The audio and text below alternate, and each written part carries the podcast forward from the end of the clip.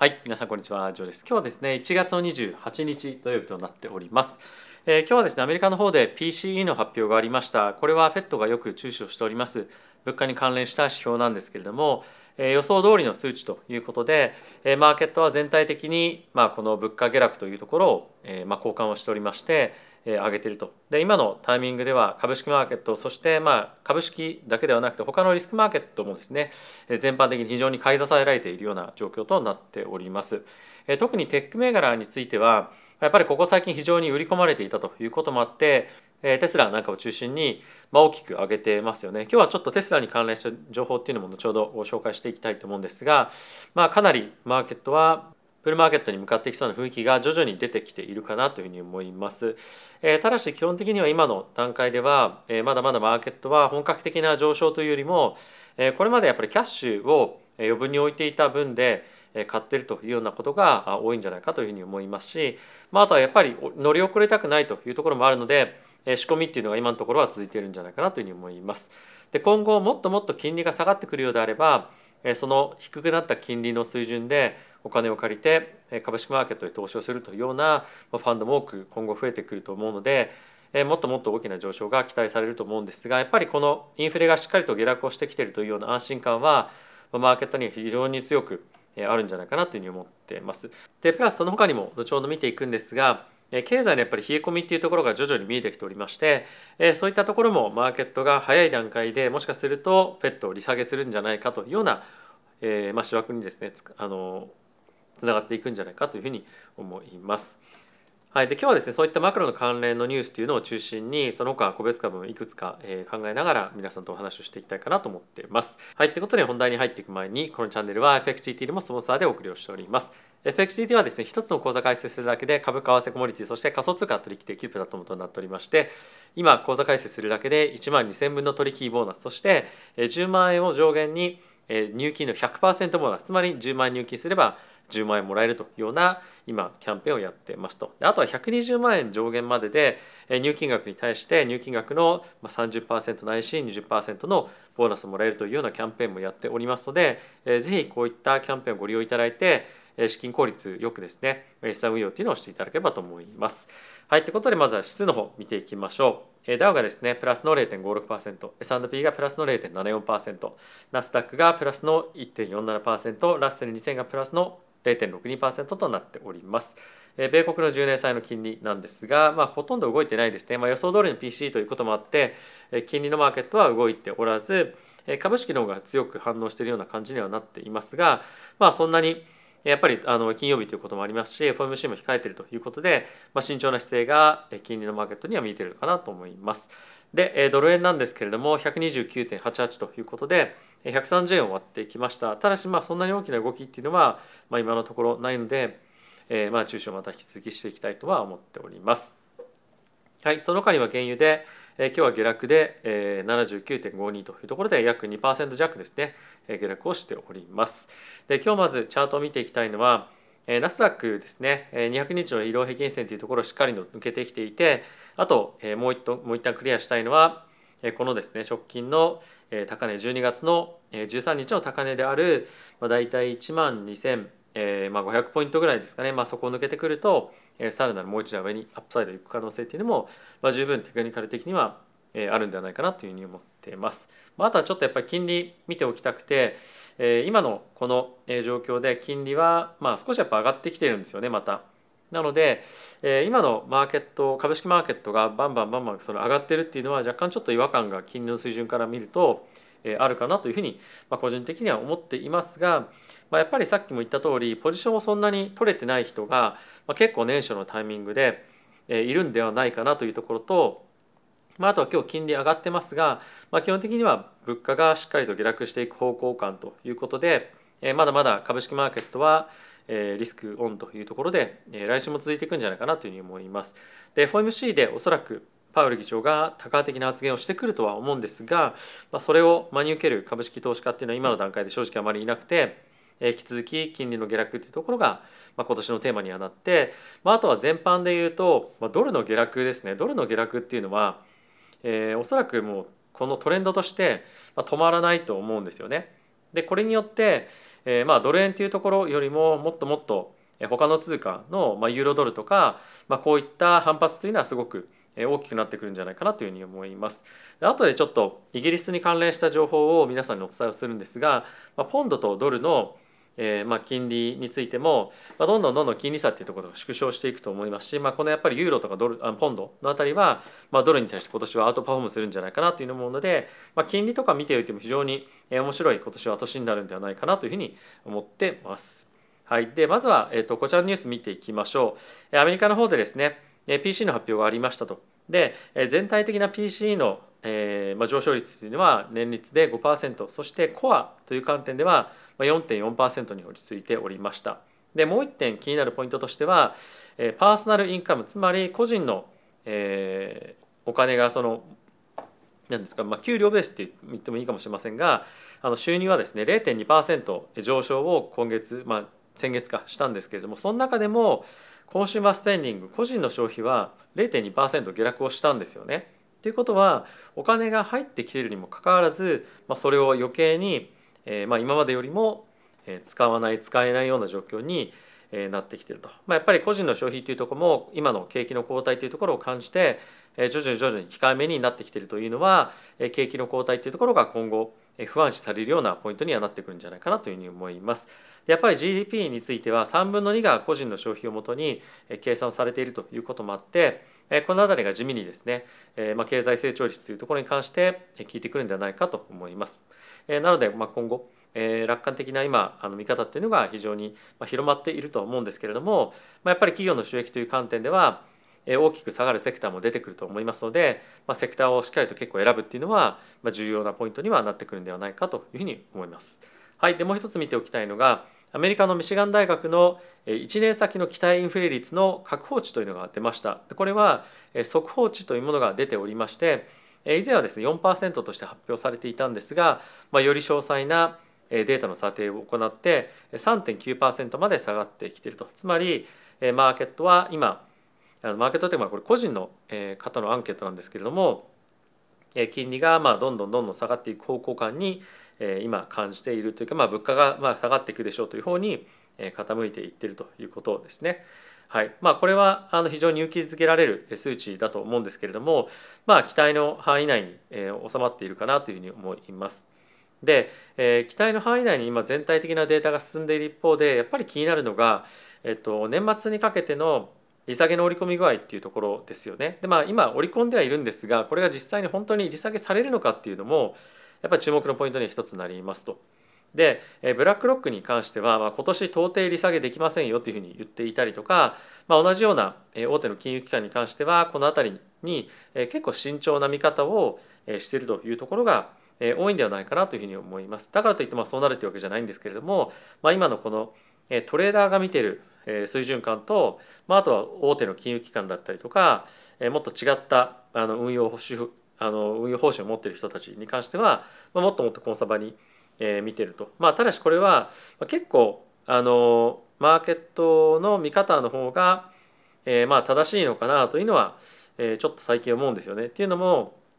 やっぱりフェットの見方として、え、まあいろいろとここ最近ずっと批判はされていますがそれが当たってたことっていうのが本当にこの2年ぐらい正直ないですよね。なので、えー、まあマーケットの今考えている方向感っていうのをまあ優先してえ取引をしていくっていうところが今やっぱりあの市場の参加者は見てる方向感なんではないかというふうに思ってます。なのでしばらくの間もう少しマーケットが強い相場っていうのは続いていくんではないかというふうに思います。はい、でもう一個面白いなと思ったのが FRB ですね3月以降は利上げ停止の降参ということで今日の PC の発表を受けてですねここにも書いてある通り9月にも利下げ着手するとの観測も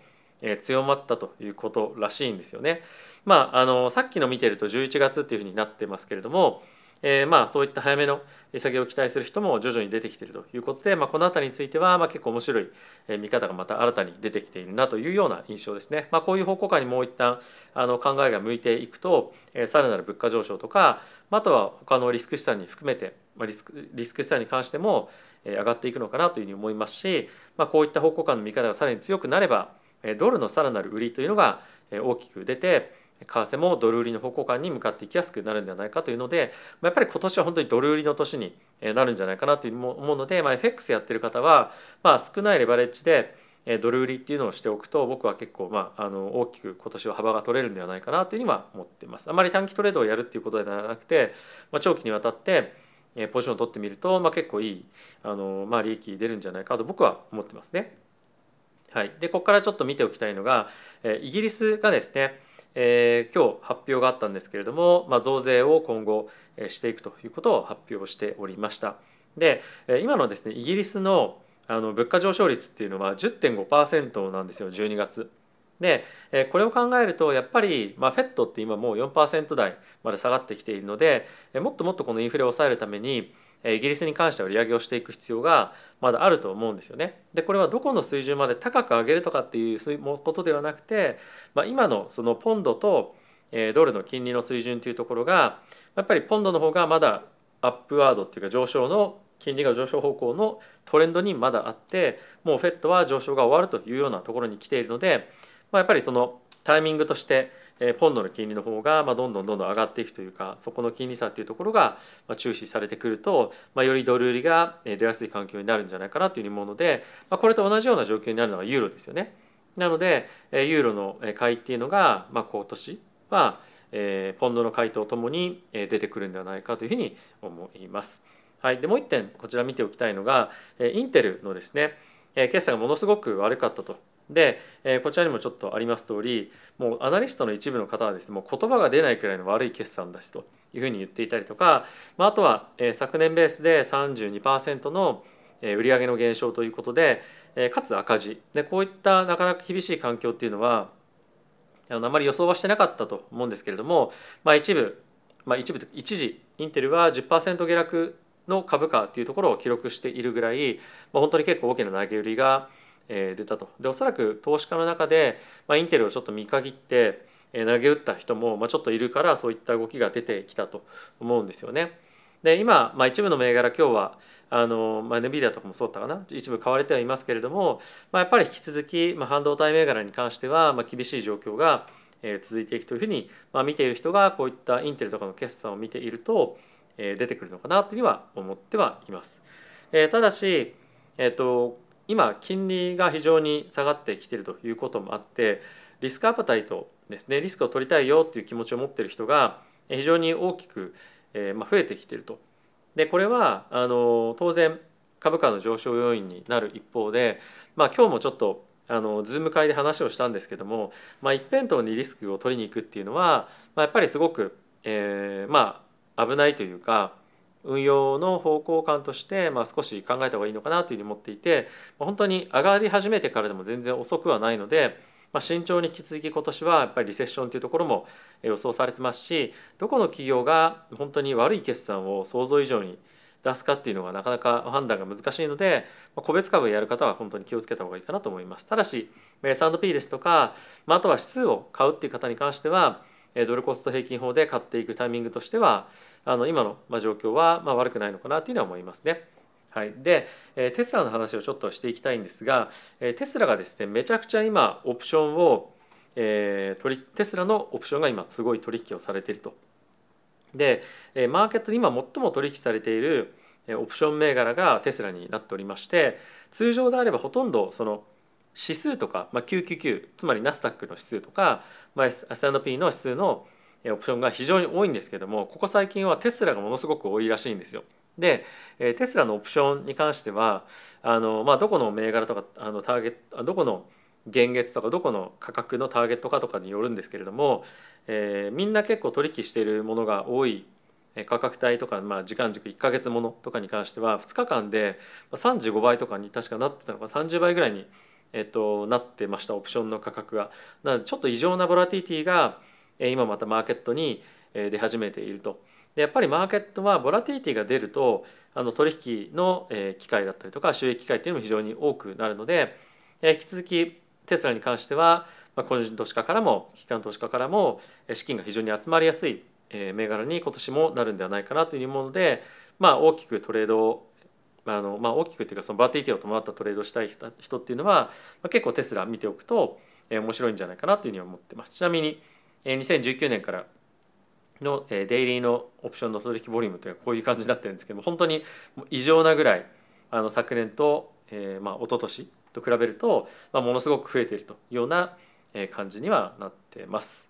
はい、ということで皆さんいかがでしたでしょうか？個別からも個別銘柄も決算もあってですね非常に盛り上がってきていますけれども、結構原油関係の銘柄が売られてきたりとかですねやっぱり引き続きリバランシングが続いているのかなというふうに思ってます。なので、まあ、原油関連の銘柄を売ってえーまあ、テック銘柄をまあ買いに行くっていうところも結構出てるかと思いますし、まあ、あとはフレッシュロングみたいな感じで全くどこからもあのポジションを削ることなく入れてるっていう人もいると思うんですが、えー、長期の投資家っていうのは結構まだ慎重だと思うんですね。まあ、当然一部買ってる人もいると思うんですが、えー、やっぱり慎重に慎重に、えー、今のところは買いを入れてるという感じで、えー、まだあると思います。で今回年明けの FOMC 一発目ということで、え今日、まあ、どういった今日というかまあ来週ですかね話す内容によっては、え徐々に徐々にまた買いが追加的に入ってくるというのも、まああ、ると思います。やっぱりその大きなプロの投資家っていうのは扱ってる金額がものすごく多いのでもう一気に自分の資金を入れるってことはないんですよね。なので、まあ、じわじわじわじわ自分がポジションを取っていくタイミングでドルコスト引きをみたいな感じで、ま、買うことが結構多いんですけれども、まあ、そういった形で同じような運用っていうのができれば、まあ、る程度エントリーの価格っていうのもま安定した価格で入れると思いますし、まあ、あとはやっぱりその資産運用をやってく上で心の平穏っていうのがものすごくやっぱり重要だと思いますので、まあ、そういったところをまあしっかりと維持するためにも買い方とか、まあ、あとは売る時も売りたいどうしようじゃあ100%全部売っちゃおうかじゃなくて、まあ、売りたいなというふうに思ったら例えば30%だけ売ってみるとか半分だけ売ってみるとか25%だけ売ってみるとか、まあ、そういう一部の利確とか一部の自分が取りたい分のポジションのえ購入とかそういった段階的なそのポジションの出し入れみたいなものも意識してやっていくといいんではないかなというふうに思ってます。はいということで皆さん今日も動画ご視聴ありがとうございました。